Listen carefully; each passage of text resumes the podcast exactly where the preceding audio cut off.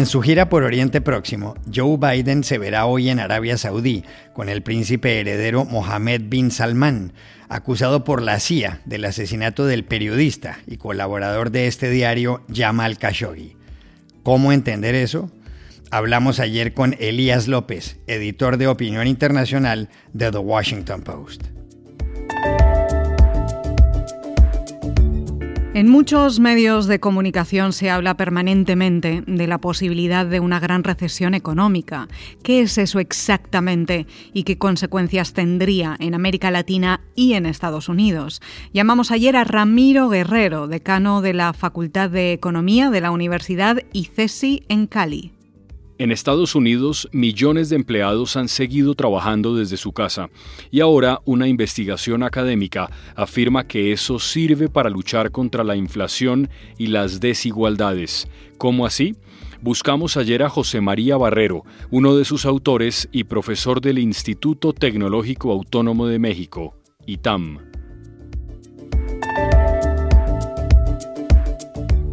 Hola, bienvenidos a El Washington Post. Soy Juan Carlos Iragorri, desde Madrid. Soy Dori Toribio, desde Washington, D.C. Soy Jorge Espinosa, desde Bogotá. Es viernes 15 de julio y esto es todo lo que usted debería saber hoy.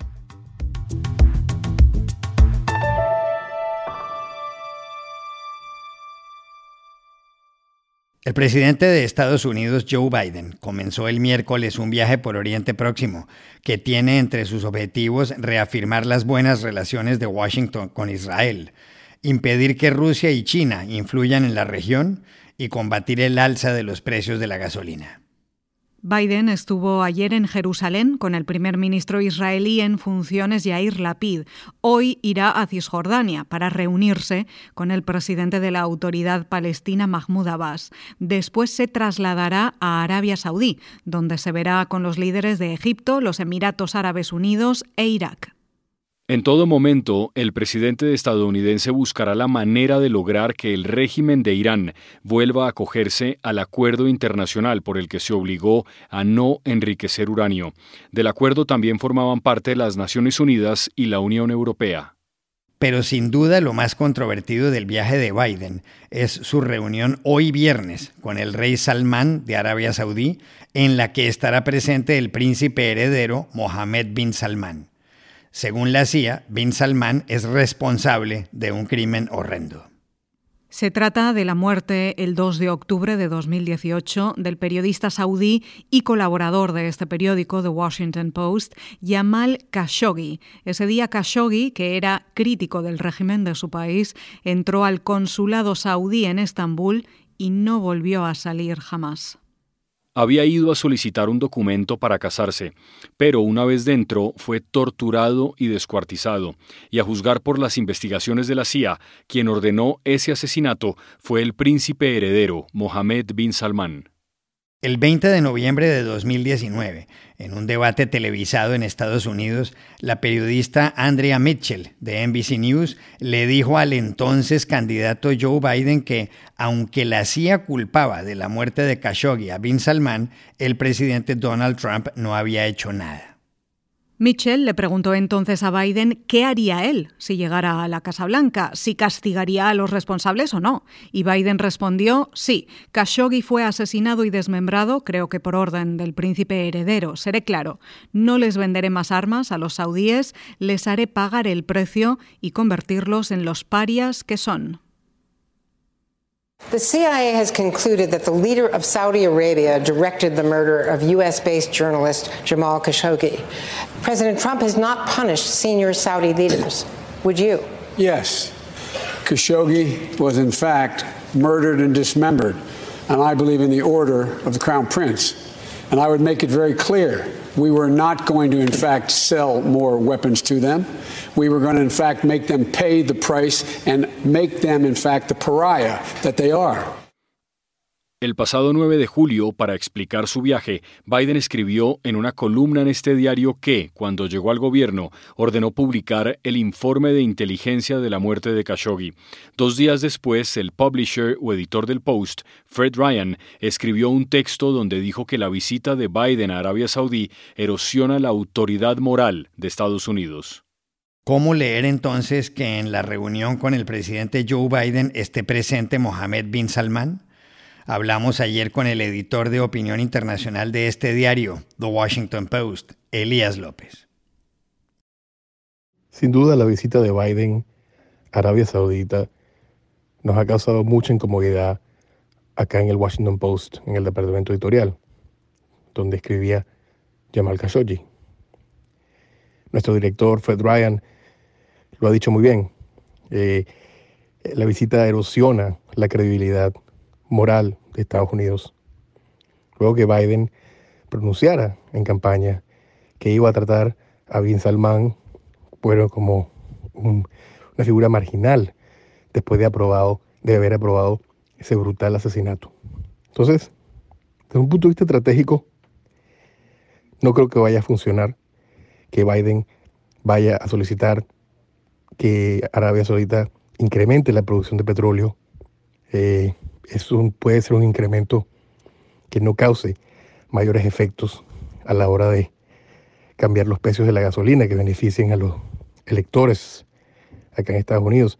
Pero más allá de eso, es algo que lo coloca en una posición bastante débil, hipócrita, y cuando, en lo que se refiere a valores y a principios. Eso no vale la pena, no vale la pena por conseguir algunos votos aquí y allá diciendo que está tratando de ah, asegurar el suministro energético de Estados Unidos, no vale la pena que se sacrifique tanto en términos de principios, porque el mundo vio con horror lo que le pasó a Yamal. Y el repudio fue instantáneo. Una fotografía con el príncipe Bin Salman no vale lo que cuesta unos, reducir unos centavos a la hora de echar gasolina. Además que no tendrá ese efecto. Arabia Saudita tiene su propia agenda. El príncipe Bin Salman tiene una visión que no está alineada con Estados Unidos, sobre todo cuando se refiere a derechos humanos y a principios democráticos. Entonces esta visita, la verdad que no va a rendir los frutos electorales o estratégicos que Biden espera. Nos parece un error.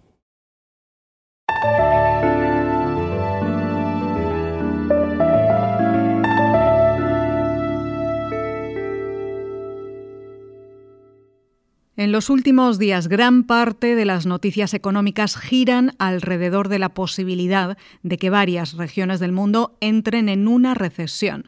Por eso, para tenerlo muy claro, quisimos entender exactamente qué significa ese término. Por eso llamamos ayer a Cali a Ramiro Guerrero, doctor en Economía del King's College de Londres y decano de la Facultad de Economía de la Universidad ICESI. Una recesión se da cuando una economía se contrae, o dicho de otra manera, cuando la economía reduce su tamaño. ¿Cómo se mide el tamaño de una economía? Eh, se mide por el valor de todas las cosas que se venden, se producen y se venden en un periodo dado, en un trimestre o, o en un año. Cuando se reduce el valor de todas las cosas que se producen y se venden, se reducen también los ingresos de las empresas y de los hogares típicamente también sube el desempleo. Y, digamos, por, hay una convención eh, muy usada en Estados Unidos y es que una economía tiene que contraerse por al menos dos trimestres consecutivos para que se considere que hay una recesión. Y típicamente es el National Bureau of Economic Research en Estados Unidos el que, entre comillas, decreta si hubo o ha habido una recesión. También le preguntamos a Ramiro Guerrero qué efectos tendría una recesión en América Latina y en Estados Unidos. En los actuales momentos hay mucho temor por una posible recesión mundial, eh, inducida en parte por los altos precios del combustible, la alta inflación, eh, los bancos centrales están subiendo las tasas de interés y eso puede hacer que la gente compre menos cosas y cuando compra menos cosas se producen menos cosas y se desencadena un círculo vicioso en el que se contrae el tamaño de la economía. Eh, de ocurrir, eso afectaría mucho pues, a Estados Unidos y América Latina principalmente por dos vías. Eh, si se contrae la economía de Estados Unidos, eh, posiblemente se reducirían las exportaciones de países latinoamericanos que exportan bienes y servicios a Estados Unidos. Y también cuando hay recesión y en un contexto como el actual, eh, en el que las tasas de interés están subiendo, se vuelve más difícil para los gobiernos de los países de América Latina pedir dinero prestado para funcionar. Y, eso hace que les, les tengan que apretarse el cinturón, por decirlo coloquialmente, y, eso también afecta, digamos, el desempeño de las economías.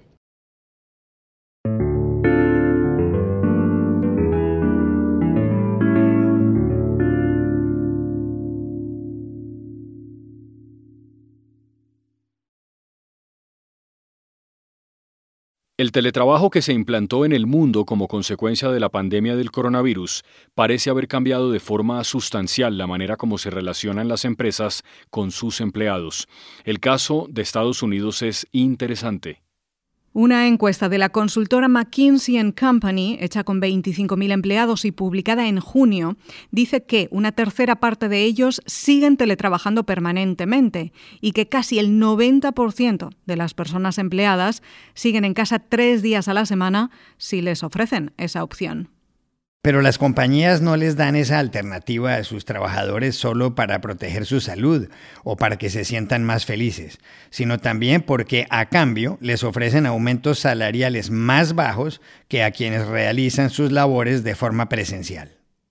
Esa es una de las conclusiones de un estudio que acaban de publicar en el National Bureau of Economic Research, el Buró Nacional de Investigación Económica, José María Barrero, Nicholas Bloom, Stephen J. Davis, Brent H. Mayer y Emil Mihailov. Una tesis que esgrime el estudio es que el teletrabajo combate la inflación y reduce las desigualdades. ¿Por qué? Hablamos ayer con José María Barrero, doctor en economía por la Universidad de Stanford y profesor del Instituto Tecnológico Autónomo de México, el ITAM. Lo que pasa es que para el trabajador promedio, la posibilidad de trabajar desde su casa es un beneficio, algo que valoran entre un 5 o 10% de su salario. Entonces, muchos trabajadores están dispuestos a aceptar que, su empresa les permita trabajar desde sus casas y les haga un aumento salarial un poco menor al que tendrían que hacerles si tuvieran que ir a la oficina todos los días. Entonces, en una situación de alta inflación como la que estamos viviendo, en que las empresas básicamente sienten presión por aumentarle el sueldo a sus trabajadores para compensar el incremento en precios, básicamente lo que pueden hacer es en, es en cambio ofrecerles trabajar desde sus casas y darles unos aumentos un poco menores.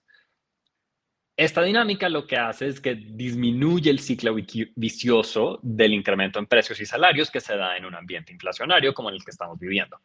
Normalmente el alza en precios hace que los trabajadores piden mayores sueldos, pero esos mayores sueldos finalmente hacen que las empresas necesiten subir los precios.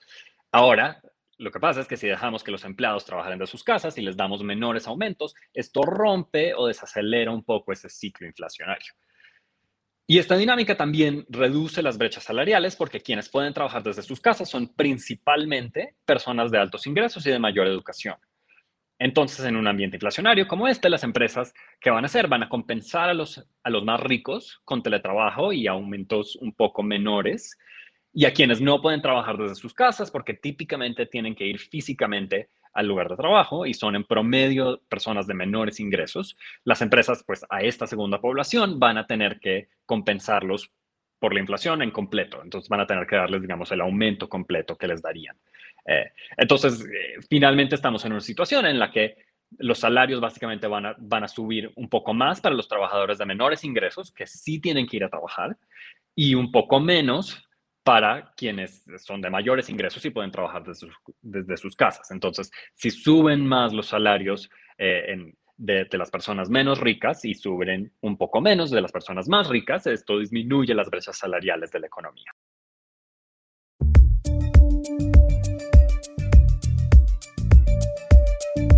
Y estas son otras cosas que usted también debería saber hoy. El primer ministro italiano Mario Draghi anunció ayer su renuncia y el presidente de la República, Sergio Mattarella, no se la aceptó. Draghi, de 74 años y que llegó al poder con el apoyo de una coalición de partidos, había ganado un voto de confianza en el Parlamento, pero sin el respaldo del populista Movimiento Cinco Estrellas, que se lo retiró en protesta por la situación económica del país. Mattarella le pidió a Draghi que no se rinda. Dos noticias sobre Donald Trump. La primera es que quiere anunciar en septiembre que se presentará a las elecciones presidenciales estadounidenses en 2024, según publicó ayer este diario The Washington Post. Además, en una entrevista el jueves para New York Magazine, Trump aseguró que la decisión está tomada y que la única duda que le queda es cuándo anunciarla. La segunda noticia es que su primera esposa, Ivana Trump, falleció ayer de un infarto. Tenía 73 años y fue la madre de sus hijos, Donald Jr., Ivanka y Eric. Y aquí termina el episodio de hoy de El Washington Post, El Guapo. En la producción estuvo John F. Burnett.